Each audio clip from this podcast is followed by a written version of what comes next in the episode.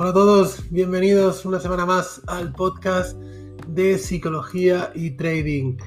Bueno, esta semana vamos a hablar de un tema bastante psicológico, que es el de cómo gestionar un drawdown. Eh, creo que desafortunadamente todos los traders hemos vivido o vamos a vivir un drawdown en algún momento de nuestra trayectoria. Realmente no conozco a nadie que se haya librado al menos de uno de ellos y por tanto es importante saber cómo eh, gestionarlo. Eh, pero antes de empezar, eh, un, bueno, un breve comentario sobre los podcasts, los video podcasts que estamos subiendo cada viernes sobre el análisis cripto. La verdad es que, bueno, por lo que me habéis dicho, están gustando mucho, han tenido muy buena acogida y a partir de ahora, pues cada viernes mañana, mediodía más o menos, primera hora de la tarde, eh, subiremos un resumen semanal sobre cómo está el mercado cripto, las principales criptomonedas y hablaremos un poquito más de análisis técnico, de contexto, de situación, etcétera, etcétera, etcétera. Así que genial, la verdad es que es un proyecto que tenía pensado hacer para más adelante, pero bueno, hicimos una prueba, salió genial, un segundo que también, y vamos a seguir. Así que eh, nada, agradeceros vuestro apoyo como siempre y también como siempre digo, eh, si queréis que tratemos otros temas, otro tipo diferente de podcast, de vídeo, de lo que sea, pues me lo decís, veo que alguno de vosotros ya me lo decís, lo voy apuntando todo y lo iremos... Eh, haciendo en los próximos episodios. Y antes de empezar con el tema, otra cosa que sabéis que me ayuda mucho y es el me gusta. Porque si lo digo al final, a veces no, ya no lo escucháis o cuando acabo los últimos minutos cerramos y ni nos olvidamos de darle al me gusta. Así que dejamos tres segunditos para que podáis dar al me gusta. Vale, ya habéis tenido tiempo y ahora sí ya por fin empezamos, ¿no? Empezamos a hablar de cómo gestionar ese drawdown. Em, primero de todo, creo que debemos conocer cuáles son los motivos por los que se produce ese drawdown, ¿no? Y generalmente los casos más usuales son aquellos derivados de la sobreoperativa, del exceso de apalancamiento, de la mala gestión del riesgo o del propio psicotrading. ¿Qué quiero decir con el propio psicotrading? Bueno, pues son aquellos días en los que te vuelves loco ¿no? y cometes todos esos errores juntos. Y esos días pasan, es decir, nos han pasado a todos y es normal que pasen, sobre todo si estás en tu primer año como trader. Una vez ha pasado ese día o días, porque como siempre digo, un mal día de trading nunca viene solo. Si tenemos un mal día de trading, eh, déjalo hasta el día siguiente, no hasta el otro, o toda la semana, porque difícilmente los días de trading, los malos días de trading vienen solos. ¿Por qué? Bueno, pues porque lo has hecho mal un día, sabes que te has equivocado, no en la operativa, sino en la gestión. Y al día siguiente vas con toda la fuerza y con todas las ganas, ¿no? Y generalmente pues no suele, no suele acabar bien. Bueno, pues ¿Qué pasa? Que cuando han pasado ese día o esos días, pues nos lamentamos, y decidimos que esto no va a volver a suceder. Pero resulta que tu cuenta de, no sé, ponle 3.000 euros, ¿vale? Para empezar, ya sabéis que siempre recomiendo empezar con muy poquito capital. No estamos aquí para ganar dinero en el, el primer año, por supuesto que no y en los dos, tres primeros años no estamos para ganar dinero, estamos para aprender. El dinero llegará luego, así que con una cuenta de 3.000 euros tienes más que suficiente, ¿vale? Em, un día hablaremos de esto con, mayor profundidad porque creo que es interesante. Em, vale, pues decimos que esta cuenta de 3.000 euros la hemos dejado por debajo del 50% después de estos drawdowns. ¿Y ahora qué es lo que pretendes? pues pretendes recuperarla igual de rápido que la has perdido, ¿no? ¿Y qué suele pasar? Bueno, pues que volvemos a perder. Porque piensa una cosa, si tú has perdido el 50% de una cuenta de 3.000 euros, por ejemplo, la has dejado en 1.500. Perfecto. Para recuperar lo perdido, ¿cuánto tienes que hacer si tienes 1.500? Un 100%. ¿Y de verdad crees que eres capaz de, después de haber perdido un 50% de tu cuenta, subirla un 100%? O sea, tú una cuenta fácilmente puedes perder el 50% en un día. Puedes volverte loco, empezar a hacer desastres. Se puede, es muy fácil hacerlo. Ahora bien, por muy bien que hagas las cosas, de, una forma excelente, no puedes subir una cuenta un 50% o un 100% o un 20 o un 10% en un día, ¿vale?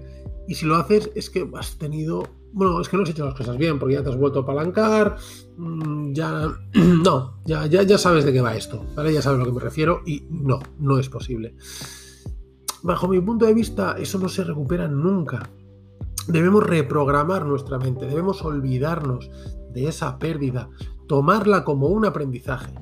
Imagínate que hubieras hecho un curso de trading muy caro, eh, pero bueno, que seguro que esto te hará aprender mucho más que, que, algunos cursos que incluso valen el doble, ¿no?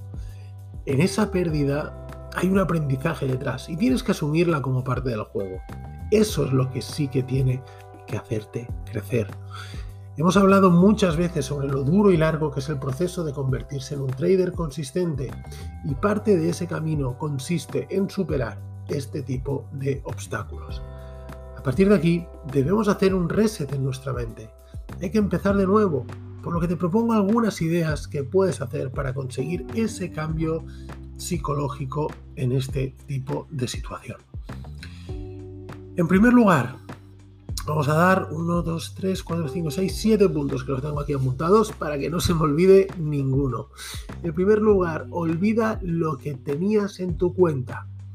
Eso ya no está. Se acabó. No va a volver. Recuerda, como siempre digo, que en trading no se recuperan pérdidas, se generan nuevas ganancias.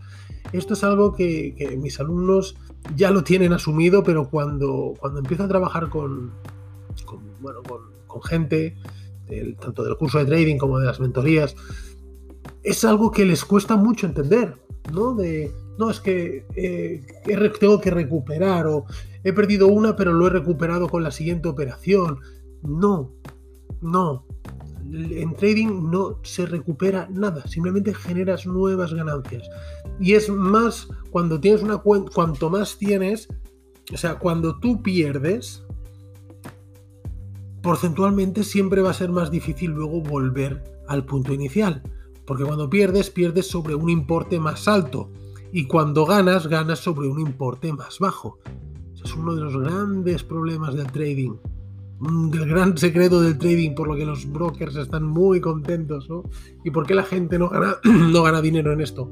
Porque no lo entiende de ese modo, no lo ve así. Entonces, si trabajamos con porcentajes, siempre te va a costar más subir la cuenta que bajarla. Bajarla es muy fácil porque empiezas desde más arriba, ¿vale? Em, otro punto, segundo punto, pon tu cuenta en números redondos. ¿Qué quiere decir? Bueno, pues que si imagínate que en tu cuenta te quedan 1.108 euros, ¿vale? Bueno, pues retira 108 euros y quédate con 1.000. O, al contrario, si tienes, pues no sé, 950, pues añádele 50 y vuelves a tener 1000. Eso nos va muy bien a nivel psicológico, pues es como volver a empezar con una base de cero, ¿no? Y a partir de ahí arrancamos. Otro punto, cambia el broker. Es otra opción que recomiendo para romper con lo anterior. Si estás contento con tu broker, pues bueno, quizá puedes cambiar la plataforma.